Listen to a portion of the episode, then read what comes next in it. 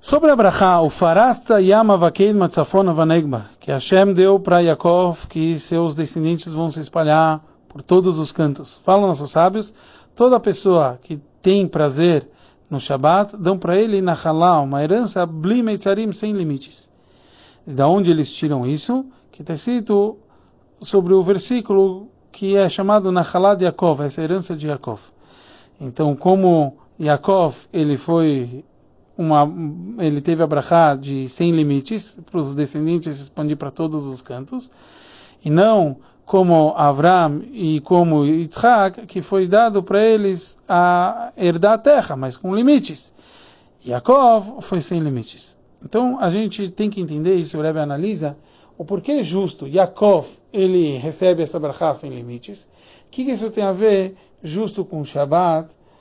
E como a gente sabe, os nossos sábios ainda trazem porquê de tudo isso, porque ele cumpriu, assim falam nossos sábios, ele cumpriu o conceito de cuidar de não sair do trum, não sair dos limites no Shabat. Então a gente tem que entender o que, que tem a ver justo o conceito do trumim, dos limites no Shabat, que esse foi o motivo que Jacob recebeu essa recompensa.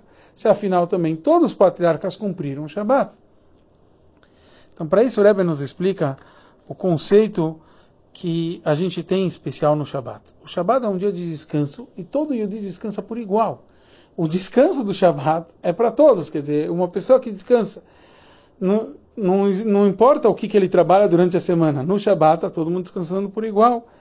É assim a gente encontra essa mesma, esse mesmo conceito da união no Messiru Nefesh, no alto sacrifício de uma pessoa. Que quando alguém entrega a sua vida por Hashem, é também todo mundo por igual. E é explicado que se revela a Yehidah, o nível mais profundo da alma. E assim então explica o segundo Rebbe, o Rebbe nos traz essa explicação do segundo Rebbe, que o dia do Shabat é um dia do descanso porque se revela a Yehidah, a essência da nossa alma.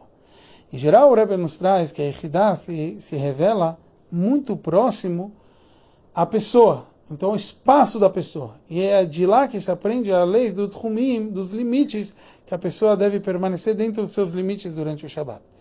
Por isso, justo Yaakov, que estava mais nulo, que ele revelou mais o conceito da Yehidah da alma dele.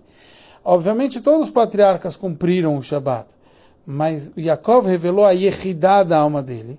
E por isso, justo tem a ver com o Tchumim, com os limites do, do Shabat é ali que se revela a Sehidá. E quando se revela a Yehidá, se revela a essência da nossa alma, onde a gente tem brachot, sem limites.